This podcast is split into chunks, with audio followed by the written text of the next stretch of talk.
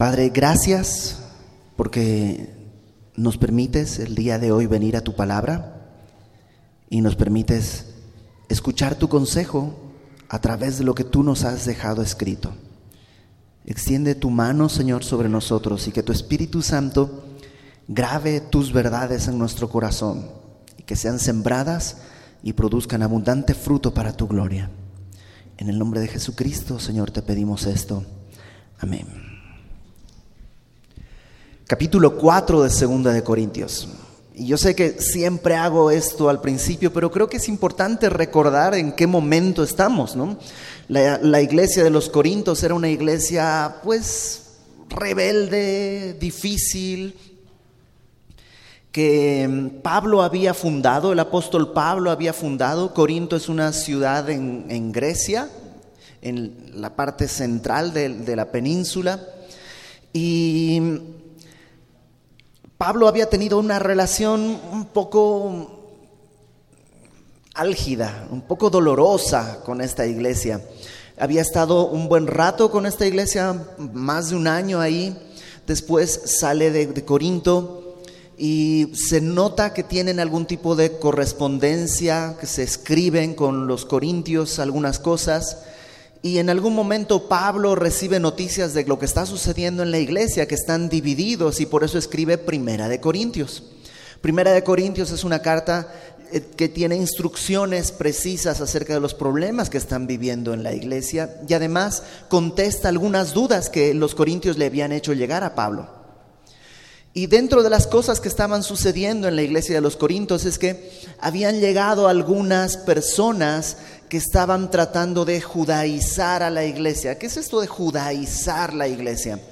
Arrastrarla hacia la religión judía. O sea, los primeros cristianos eran judíos. Pedro, Pablo, eh, Juan, todos eran judíos. Y y el Señor Jesús mismo nació dentro del pueblo judío. Entonces había una tendencia normal en creer que para ser cristiano primero había que ser judío y luego cristiano.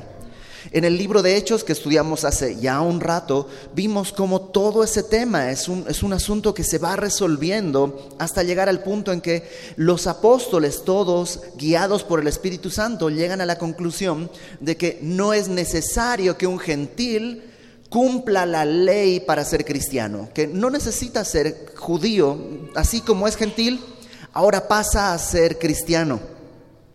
Que hay dos pueblos, el pueblo judío, el pueblo gentil, todos los que no son judíos, y hay un tercer pueblo, que son los cristianos, que provienen de los otros dos, pero es una nueva nacionalidad. Pablo dice que nuestra identidad, nuestra nación está en el cielo. Ya no somos judíos, ya no somos gentiles, ahora somos un nuevo pueblo de Dios. Bueno, esto para nosotros a lo mejor es muy fácil de entender, pero ten en cuenta el tiempo. Para los judíos de aquella época esto era una revolución muy grande. ¿Cómo? O sea, años tratando de cumplir la ley y ahora resulta que no es necesario.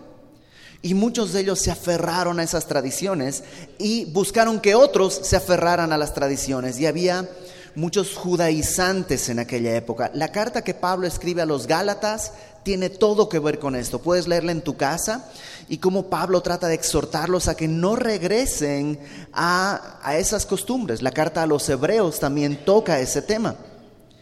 Bueno, habían llegado judaizantes a la iglesia de Corinto y estos judaizantes estaban menoscabando, estaban despreciando al apóstol Pablo y estaban arrastrando a otros tras sí. Decían, Pablo pues es que Pablo sí tiene, tiene su valor, pues sí, claro, tiene lo suyo, pero en realidad eh, ni sabe hablar bien, no es claro cuando predica, sus cartas son muy duras, pero en realidad su presencia corporal es débil y menospreciable. Y además, si lo ven, pues siempre anda metido en problemas. Yo creo que Dios no lo respalda, por eso está siempre de problema en problema. En cambio, nosotros, quienes Pablo va a llamar los superapóstoles, se presentaban con grandes triunfos y grandes logros.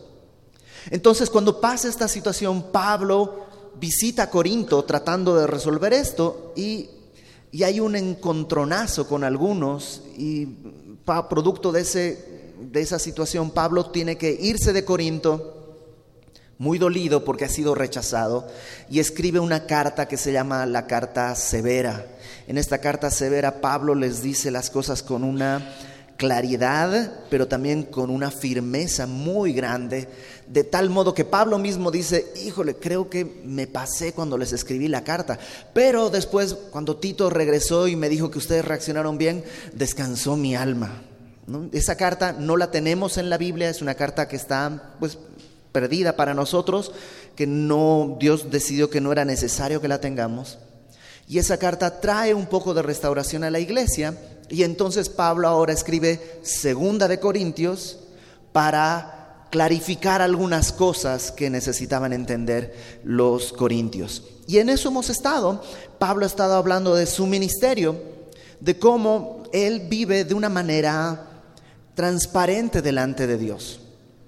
Y la semana pasada tú recuerdas que él hablaba de dos pactos los ministros de un antiguo pacto, que es el pacto de la ley, y los ministros del nuevo pacto, que es el pacto según Cristo. ¿Te acuerdas que en la última cena el Señor Jesucristo, cuando les da la copa a beber, les dice, esto es mi sangre, y dice que es la sangre del nuevo pacto. Es un nuevo pacto en mi sangre. Este pacto descansa no en lo que yo puedo hacer, sino descansa en lo que Cristo ya hizo por mí. Y Pablo dice, nosotros somos ministros competentes de ese nuevo pacto. Y nuestra competencia proviene de Dios, quien nos hizo a sí mismo competentes de este nuevo pacto, no en nuestras fuerzas, sino según su obra. Y ahora, capítulo 4 va a hablar de un tema que, pues, creo que es muy útil tenerlo en mente. Antes de empezar, déjame preguntarte, ¿alguna vez has desmayado? No físicamente, es decir, no, no corporalmente, sino en tu ánimo. ¿Nunca has sentido así que ya, ya no más? En, en algún área de tu vida, puede ser como matrimonio, que has llegado al punto de decir, no, ya, o sea, ya no puedo más, no tiene sentido ni pelear, ni esforzarme, ni intentar. A lo mejor como hijo, has llegado al punto de decir, no, no, puedo más, siempre la riego, siempre mis papás la pasan mal por mi culpa. Eh, ¿Has, ¿Has desmayado de alguna manera en algún momento? Si ha sido ese tu caso, creo que el día de hoy Dios quiere decirte algo muy importante. Pablo dice, capítulo 4, versículo 1, por lo cual, y cuando encontramos un por lo cual, ¿qué tenemos que hacer? Pues recordar qué cuál. O sea, la frase por lo cual indica que viene relacionando algo que dijo antes con lo que va a decir después. Ha venido Pablo hablando de una esperanza que nos da este nuevo pacto. El antiguo pacto eh, nos condenaba, el nuevo pacto es un pacto de esperanza, es un pacto que trae justicia, no condenación, que trae salvación y que trae, ¿te acuerdas? Libertad, franqueza. Donde está el Espíritu de Dios, ahí hay libertad, dijo en los versículos anteriores. Déjame leerle desde el versículo 18 del capítulo anterior, 3.18. Por tanto, nosotros todos mirando a cara descubierta, sin velo, sin tener que esconderme, sin tener que fingir, sin tener que ser con una careta delante de Dios, no, a cara descubierta, delante de Dios, dice, mirando a cara descubierta como en un espejo la gloria del Señor, somos transformados de gloria en gloria en la misma imagen como por el Espíritu del Señor. En este nuevo pacto, hay una esperanza de cambio, de que Dios me va transformando mientras permanezco viendo su gloria a través de su palabra. Dios va haciendo una obra en mí. No es que yo tengo que transformarme, sino que Dios me va transformando de gloria en gloria. Por esta esperanza, por esta gran esperanza es lo que dice Pablo, por lo cual, por todo esto, teniendo nosotros este ministerio, según la misericordia que hemos recibido, no desmayamos. Es decir, Pablo dice, este ministerio, el ministerio del Espíritu, No el de la carne, no el de la letra que mata, sino el ministerio del Espíritu del nuevo pacto ha sido recibido, dice, por misericordia, teniendo este ministerio según la misericordia que hemos recibido. Ahora, tú puedes quitar ministerio y puedes poner familia, puedes poner eh, como esposo, como esposa, como hijo, trabajo. Todo lo que hemos recibido ha sido según la misericordia de Dios. Pablo está hablando específicamente del ministerio que tiene ante los gentiles, pero todos tenemos un ministerio. ¿Qué quiere decir ministerio? Servicio. Servicio. Pareciera como que ministerio es algo que uh, los que tenemos un ministerio y hay que cambiar hasta la voz y todo, pero en realidad quiere decir servicio. Y todos hemos sido llamados a servir. ¿Estás casado? Tienes un ministerio ahí seas esposo o esposa, tienes un ministerio, una oportunidad de servicio ahí. ¿Es por mérito? Híjole, si fuera por mérito, mi esposa no se hubiera casado conmigo jamás, porque tiene más méritos que lo que le tocó. Todo es por gracia, según la misericordia de Dios. Entonces dice, según es la misericordia que hemos recibido, no desmayamos. ¿Sabes cuándo desmayas? Cuando empiezas a creer que las cosas son por méritos, cuando empiezas a creer que las cosas tienes que hacerlas según la ley en el antiguo pacto y no según el nuevo pacto. El nuevo pacto descansa en lo que Cristo ya hizo. Y entramos al nuevo pacto entendiendo dos cosas. Lo primero, soy un pecador. Mientras tú digas, bueno, no soy tan pecador, estás midiéndote y eso es del antiguo pacto. Cuando entiendes tu miseria espiritual, ¿te acuerdas que en Mateo, en el capítulo 5 y 6, cuando Jesús está hablando de las parábolas estas del reino, cuando está hablando las bienaventuranzas, lo que se llama el sermón del monte, comienza diciendo, bienaventurados los pobres en espíritu. Así comienza.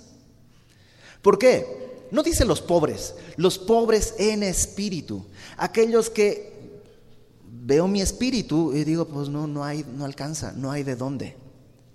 Hay quienes ven su espíritu y dicen, no, hombre, qué bueno que soy. Esos no son pobres en espíritu. Y ellos están constantemente en angustia. Bienaventurados los pobres en espíritu, los que han entendido su miseria espiritual.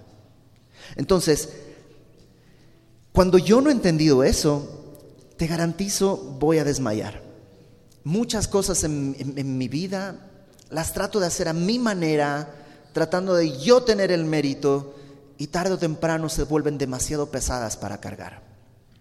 Pablo dice, tenemos este ministerio según la misericordia que hemos recibido y dice, por eso es que no desmayamos.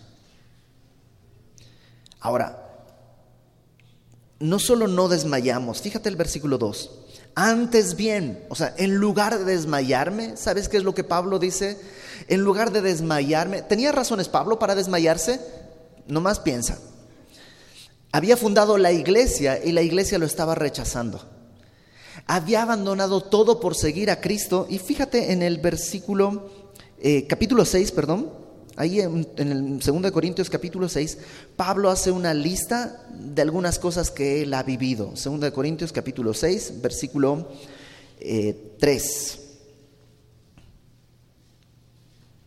no damos a nadie ninguna ocasión de tropiezo para que nuestro ministerio no sea vituperado. Antes bien, nos recomendamos en todo como ministros de Dios en mucha paciencia, en tribulaciones, en necesidades, en angustias, en azotes, en cárceles, en tumultos, en trabajos, en desvelos, en ayunos, y no está hablando Pablo aquí de ayunos espirituales, como que hoy voy a ayunar a Dios, no, está hablando de que no había nada para comer y mañana no hay para comer y ha pasado días sin que hubiera nada para comer, y en esos ayunos también está Pablo diciendo, pues sí, ahí Dios me bautiza como ministro, en pureza, en ciencia, en longanimidad, etcétera, etcétera, etcétera. Pablo tenía razones para desmayar, sí. ¿Por qué no desmayaba? porque había entendido que lo que él ha recibido ha sido una misericordia de Dios. Acompáñame a Primera de Timoteo, por favor. Primera de Timoteo, capítulo 1.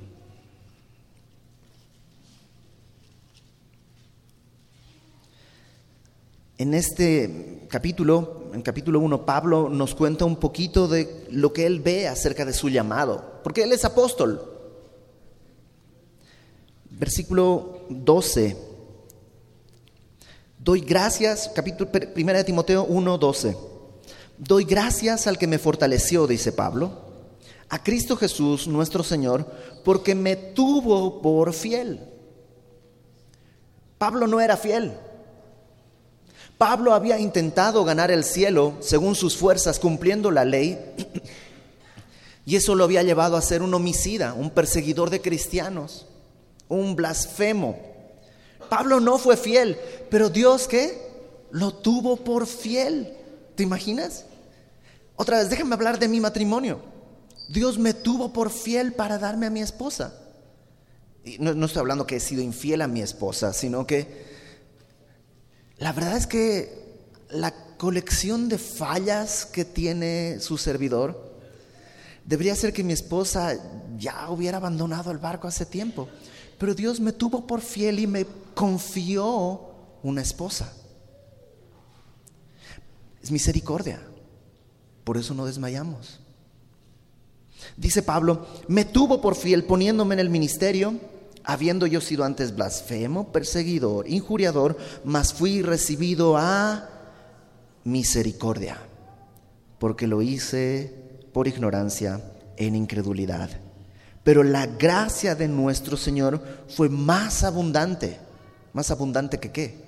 Más abundante que mi blasfemia, que mi actitud de perseguidor, que mi injuria, más abundante que mi ignorancia, más abundante que mi incredulidad. La gracia de Dios fue más abundante en la, con la fe y el amor que es en Cristo Jesús. Entonces Pablo dice, yo no merecía esto y Dios lo ha puesto en mi mano. ¿Cómo, ¿Cómo desmayar? O sea, ¿cómo soltar lo que en realidad no me correspondía? Y Dios lo puso en mi mano. Si habláramos de méritos, probablemente Pablo empezaría a decir, Señor, he sufrido ayunos, persecuciones, dificultades, azotes, y me das la iglesia de los Corintios, por favor, Señor, seamos serios. Hay niveles, ¿no? La de no sé, la de Éfeso, la de Éfeso no tiene problemas, la de Corintios es un desastre. Dame otra iglesia, esta no sirve. Eso es por méritos. Y por méritos siempre uno exige algo más y más y más y más. Pablo dice, fue la misericordia de Dios y por eso no desmayamos. Me despierta la idea de la gracia de Dios que fue derramada en mi vida. Ahora, no solo no desmayamos, sino versículo 2, antes bien, renunciamos a lo oculto y vergonzoso, no andando con astucia ni adulterando la palabra de Dios. O sea, en vez de renunciar, ¿sabes qué es lo que hago? Perdón, en vez de desmayar, lo que hago es renunciar a lo oculto y vergonzoso. Y esto es una decisión que Pablo toma. ¿Qué es lo oculto y vergonzoso? Son cosas que si se hicieran públicas te darían vergüenza. Y yo sé, todos hacemos cosas, pensamos cosas que si se proyectaran aquí nos aterraría, nos avergonzaría mucho. Pero Pablo dice, por la gracia que he recibido, puedo renunciar a eso. No es que esas cosas se van, créeme. Yo, yo estudié batería hace muchos años y yo pensaba, por ejemplo, yo veía bateristas que eran muy rápidos, ¿no? Una maravilla. Yo pensaba que eso iba a surgir, algún día iba a salir así, un día voy a tocar chido. Hasta que fui con mi maestro, el maestro Álvaro López, papá, Y él me mostró que esas cosas no vienen así. Hay que decidir estudiar velocidad, hay que decidir estudiar precisión. Y para mí fue un shock. Ok, entonces no surge, hay que decidirlo. Bueno, cuando la gracia de Dios viene a tu vida, las cosas no es que se van, los problemas no se van, mis tentaciones no se van, pero Dios me ha abierto los ojos para que ahora pueda decidir renunciar a lo oculto y vergonzoso. ¿Para que Dios me ame? No, Dios ya me amó. Dios ya me cobijó, Dios ya tuvo misericordia, Dios ya tuvo gracia. Porque Dios me amó y Dios me cobijó y Dios me llevó a este nuevo pacto, entonces, porque Dios ha abierto mis ojos, puedo renunciar a lo oculto y vergonzoso. Dice Pablo, renunciamos a lo oculto y vergonzoso, no andando con astucia. Esto es con eh, artimañas. Pablo podría ganarse a los corintios con artimañas. Es decir, estos otros superapóstoles que venían a Corinto y que estaban robándole el corazón de los corintios, venían con cosas que no eran de la palabra. Venían con promesas, venían con discursos que no eran propios del Evangelio. Y estaban teniendo más éxito que Pablo. O sea, estaban ganándose el corazón de los corintios. Pablo podía haber pensado, híjole, pues ya sé, la próxima vez voy a ir fingiendo la voz y voy a ir hablándoles además de la palabra, les voy a decir que, mm, ya sé, toda la energía del universo está infaliblemente dirigida hacia un solo individuo. Ese individuo eres tú. Y la gente se va a sentir animada y feliz y va a regresar y me van a querer. Y... Sí, pero ¿sabes qué? Eso no, es la, eso no es el Evangelio, esa no es la palabra. Pablo dice, renuncio a esa astucia y no adultero la palabra de Dios sino que por la manifestación de la verdad, o sea, haciendo visible la verdad, mostrándote la verdad de manera visible en mi vida, nos recomendamos, dice, a toda conciencia humana delante de Dios. La NBI traduce este versículo como, mediante la clara exposición de la verdad, nos recomendamos a toda conciencia humana en la presencia de Dios. Básicamente Pablo dice esto. Yo no hago lo oculto, no hago lo vergonzoso, renuncio a ello y eh, no uso de artimañas ni adultero la palabra de Dios, sino que te muestro la verdad, recomendándome a toda conciencia humana delante de Dios ustedes díganme en qué estoy haciendo eh, lo contrario de lo que he predicado, en qué estoy haciendo lo que Dios no ha pedido ni establecido. Y no solo dice delante de sus ojos, porque es fácil fingir. Probablemente si yo te preguntara ahorita, ¿qué ves mal en mí? Tú probablemente dirías, pues no, no, no mucho, pues no. En una hora que me ves a la semana no hay mucho para ver. Pero Pablo dice, delante de Dios. Me recomiendo a la conciencia humana delante de Dios. Y alguien diría, a ver Pablo, ok, ya entendimos, tú no alteras la palabra, predicas el Evangelio claro y puro, va. Pero ¿no te das cuenta que no está funcionando? Los otros superapóstoles te están ganando a la gente. O déjame traerlo a, nuestro caso. Ibert, ya llevamos predicando la palabra de Dios verso a verso desde Marcos, Hechos, Primera de Corintios, y este lugar no se atasca, no se llena de gente. En cambio, hay otras iglesias que yo he visto que están a reventar y tú dices que no enseñan la palabra. ¿No será que hay que cambiar la estrategia? Porque obviamente no está funcionando. Bueno, Pablo contesta eso, dice en verso 3. Pero, contrariamente o verdaderamente, si nuestro evangelio está aún encubierto entre los que se pierden, está encubierto. En los cuales el Dios de este siglo cegó el entendimiento de los incrédulos, para que no les resplandezca la luz del Evangelio de la gloria de Cristo, el cual es la imagen de Dios. Pablo dice, sí, es verdad, hay algunos que no ven este Evangelio, no lo pueden ver. De hecho, en la primera carta a los Corintios, en el capítulo 1, por ahí del versículo 18, Pablo dice que eh, para los que se pierden, la predicación del Evangelio es locura, pero los que, para los que se salvan es poder de Dios, poder para salvación de Dios. Sí, hay algunas personas que escuchan el Evangelio y no lo entienden, no lo creen, no lo reciben, prefieren otras cosas, ¿no? Están entre escuchar la palabra de Dios y un curso de motivación personal, pues mejor allá. ¿Por qué? Bueno, dice Pablo, es que algunas personas están encubiertas porque el Dios de este siglo, en el versículo 4 dice, el Dios de este siglo, ¿quién es el Dios de este siglo? Y fíjate que dice Dios con D minúscula. ¿Quién es el Dios de este siglo? El Dios de este siglo es Satanás, según lo que la Biblia nos enseña. Jesucristo lo presentó como el príncipe, el, el príncipe de la potestad del aire, también dice Pablo. Satanás es el que de alguna manera gobierna el mundo el día de hoy. ¿En qué sentido? Cuando Dios creó al hombre, nombró al hombre el administrador, el responsable de la creación. Puso todas las cosas en las manos del hombre. Cuando el hombre pecó, entregó todo eso al gobierno de Satanás. Y desde entonces las cosas han estado así. Por eso cuando alguien te dice, oye Iber, si Dios existe, ¿por qué hay tanta maldad en el mundo? ¿Por qué hay tantas guerras? ¿Por qué hay tanto esto? ¿Por qué hay tanta... Esto?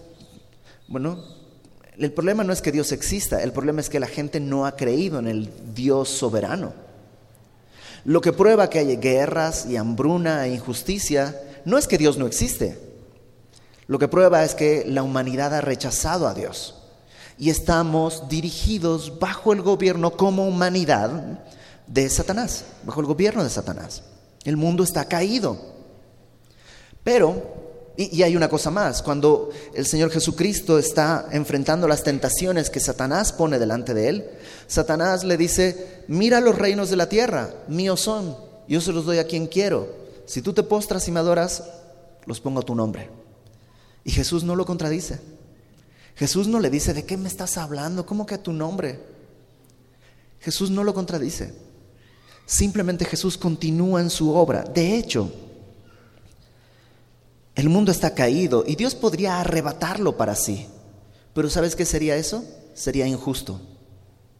Porque el pecado merece ser castigado. Merece ser castigado. Si Dios no castiga lo malo, sería corrupto. Sería injusto. La justicia demanda que toda injusticia sea castigada para que sea justicia perfecta. Por eso la ley, y por eso no podemos la ley. Pero el nuevo pacto lo que hace es decir, eso no es que Dios lo pasa por alto, sino que Dios lo pagó con su sangre en Cristo. Entonces, el Dios de este siglo cegó el entendimiento de los incrédulos.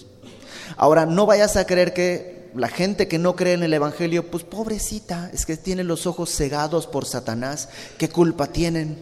Leamos bien. No dice Dios ha cegado el entendimiento de los inocentes. ¿Dice eso? No, de los incrédulos. Son incrédulos por decisión propia.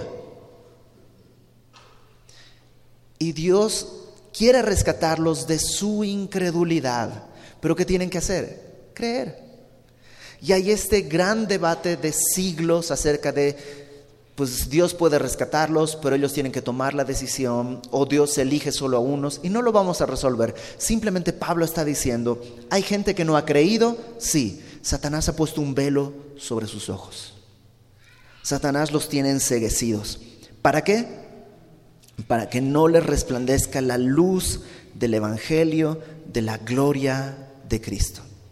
¿Cuál es la luz del Evangelio de la gloria de Cristo? Entender que, eh, dice ahí, que Cristo es la imagen de Dios. Cristo es la imagen de Dios. Jesús le dijo a uno de sus discípulos, el que me ha visto a mí, ha visto al Padre. Él es la imagen exacta de Dios. Pero alguien que no cree el Evangelio no lo puede entender. Máximo puede decir, bueno, Jesucristo fue un gran profeta, es un gran maestro, sus enseñanzas son pues buenas. Sí, pero Jesucristo no es un gran maestro. El Evangelio no habla de un gran maestro, el Evangelio habla de un Salvador. Y un Salvador solo toma su dimensión cuando entiendes que necesitas, ¿qué cosa? Salvación. Entonces, algunos no lo pueden ver. Entonces, ¿cómo hacemos para que vean? Pues les tenemos que predicar el Evangelio, la verdad pura del Evangelio. Alguien cuyo matrimonio está ya desfalleciendo, que está desmayando en su matrimonio, no necesita que le diga, ándale, tú puedes. Tú puedes, tú puedes, tú puedes. Porque a lo mejor va a decir, ok, yo puedo, yo puedo. Pues yo creo que sí puedo. Pues claro que puedo, sí, sí puedo. Pero mi esposa no puede, así que entonces mejor me va a buscar otra mujer que sí pueda. Y así va su vida declive, en declive, en declive. El enfoque nunca está en uno mismo. El enfoque tiene que estar en el poder de Dios a través del nuevo pacto. Ahora, Pablo dice, por este ministerio, porque fue recibido por gracia, número uno, no desmayamos. Número dos, renunciamos al oculto y vergonzoso. Número 3, versículo 5, eh, porque no nos predicamos a nosotros mismos, sino a Jesucristo como Señor y a nosotros como vuestros siervos por amor de Jesús. Es muy fácil caer en la tentación de predicarse a uno mismo y de hablar de uno y de enfocarse en uno mismo. Pero eso no, lo que haría es que la iglesia de Corinto sea Pablo dependiente. En vez de que sea dependiente de Cristo, se convierte en dependiente de Pablo. En Semilla nosotros pues podemos darte consejería, podemos orar por ti, podemos platicar y todo, pero lo primero que te vamos a decir es qué es lo que Dios te ha dicho es muy poco probable que yo te diga qué tienes que hacer. A lo mejor te puedo preguntar qué piensas hacer y te voy a decir, bueno, eso no me suena muy bíblico o eso sí me suena bíblico, pero yo no te puedo decir qué hacer, yo no puedo resolver tus problemas. Y a mucha gente eso le cuesta al principio. Me dicen, es que yo, ah, es que yo necesito que alguien me vaya coachando y me vaya diciendo, pues el Espíritu Santo y tu Biblia. Pero es que, y ver eso eso es pastorear. Pastorear es preparar el alimento y entregarlo. El pastor lleva las ovejas a los pastos verdes. Mi tarea es presentarte la palabra sin alteración. Yo no puedo rescatar tu vida. Créeme, aunque tenga todas las ganas, toda la intención, todo el esfuerzo, y aunque tuviera todos los recursos del mundo, no alcanzan, porque tu paz, tu problema, no está en las circunstancias. Si estás desmayando por falta de dinero, aunque yo tuviera todo el dinero del mundo y te lo diera, desmayarías ahora por exceso de dinero. Si te dijera qué hacer o le dijera a tu esposo o a tu esposa qué tiene que hacer, tampoco resolvería el problema. Bueno, sí, ya, ya, no, ya no se va a tomar ni nada, pero nomás porque tú le dijiste, Ibert.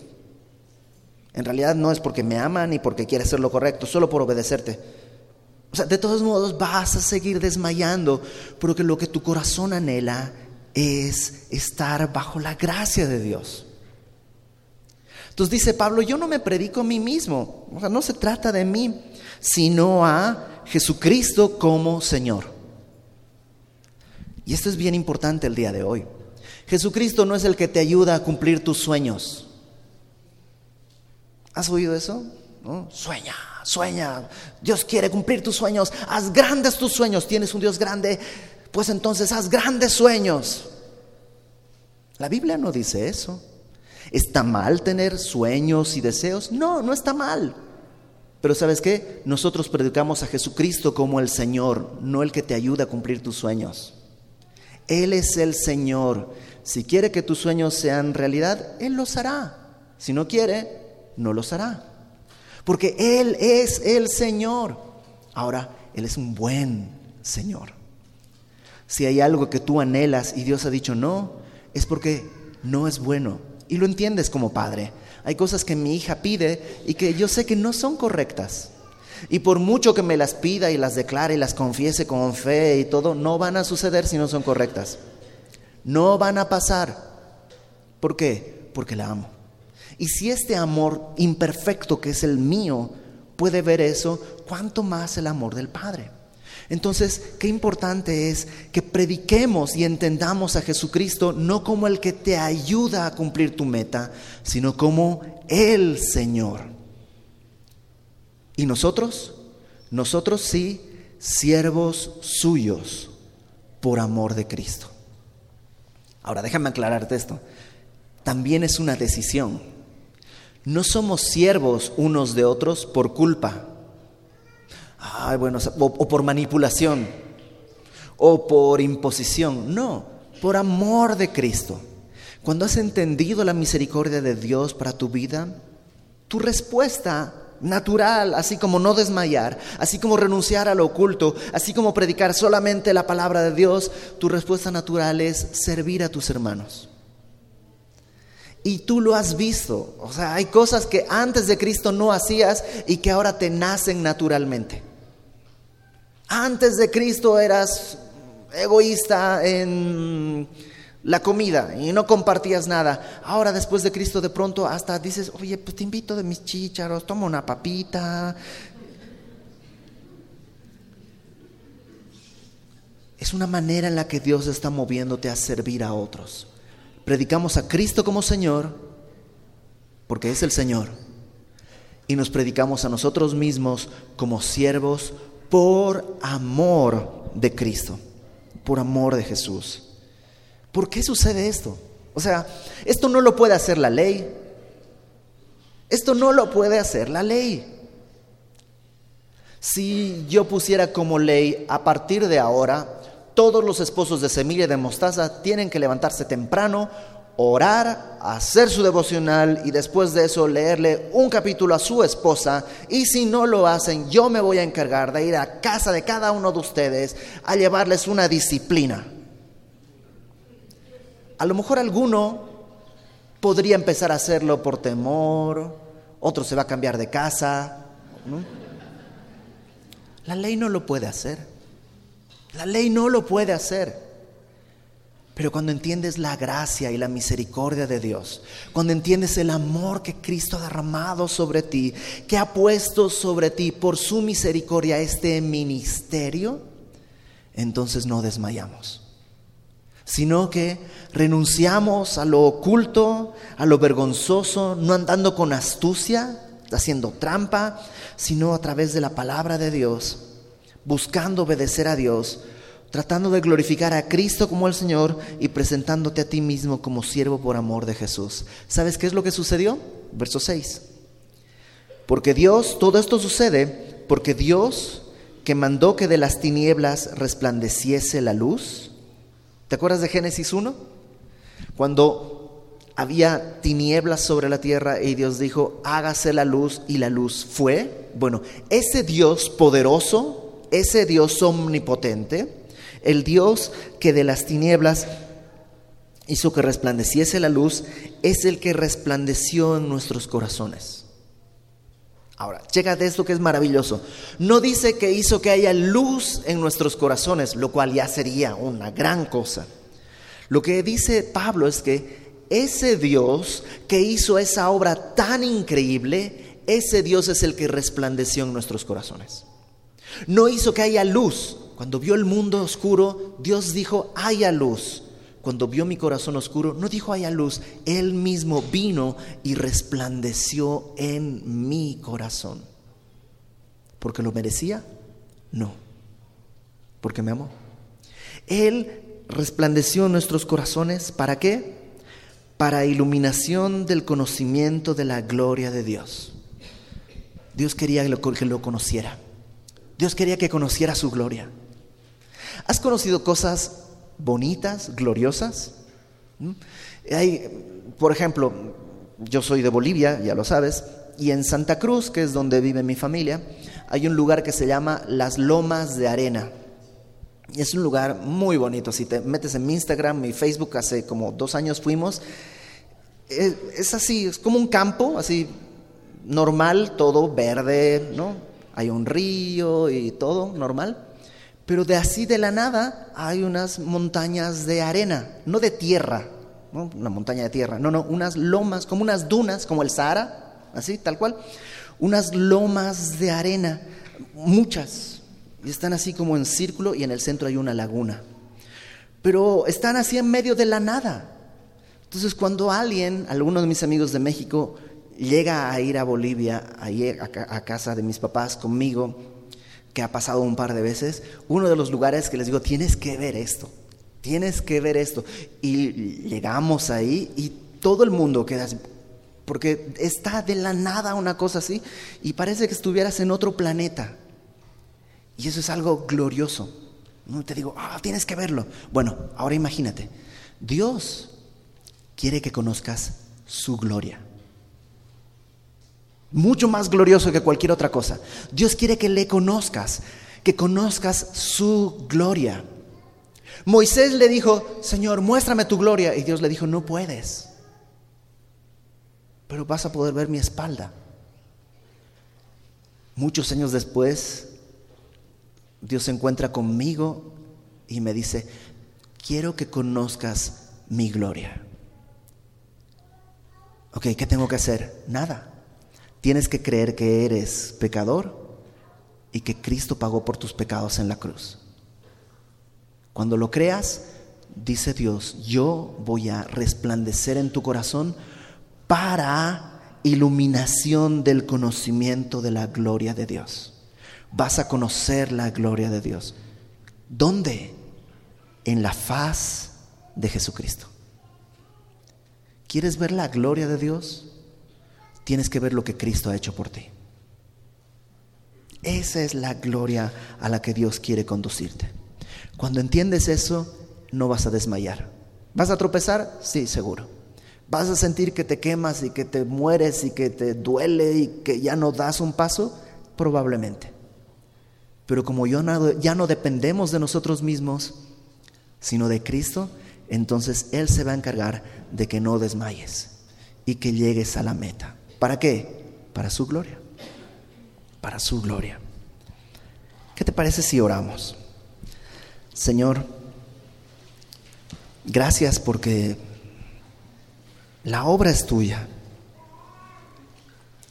Y yo quisiera el día de hoy pedirte por aquellos hermanos que están aquí y que han sentido que ya no pueden dar un paso más y que están a punto de desmayar. Por cualquier razón, Señor. A lo mejor es un pecado propio, a lo mejor es un pecado de otros contra ellos, a lo mejor es una frustración, un cansancio, una enfermedad. Si alguien aquí está a punto de desmayar el día de hoy, Señor, Recuérdale que todo ha sido recibido por tu misericordia, que todo ha sido recibido por tu gracia y que teniendo este nuevo ministerio del Espíritu, en ti no desmayamos y que más bien nos muevas a renunciar a lo oculto, a lo vergonzoso, a permanecer en tu palabra, a abrazar tu verdad y ayúdanos, Señor, a ver tu gloria, a voltear a la cruz nuevamente, a ver en el rostro de nuestro Salvador la paz que no encontramos en ningún otro lugar y las palabras que pueden dar vida. Haz tu obra, Señor, que tu Espíritu Santo venga sobre nosotros, que tú sanes los corazones afligidos, que tú levantes las rodillas paralizadas, que tú sostengan los brazos que ya no pueden, Señor. Y que tú llames a nuestros ojos para correr adelante con paciencia la carrera que tenemos, puestos los ojos en ti, quien eres el autor y el consumador de nuestra fe. Gracias, Padre, por tu misericordia, por tu amor. Nos ponemos delante de ti, Padre, Y te pedimos todo esto en el nombre de nuestro Salvador, de nuestro Señor Jesucristo, en cuyo rostro hemos visto tu gloria. Amén.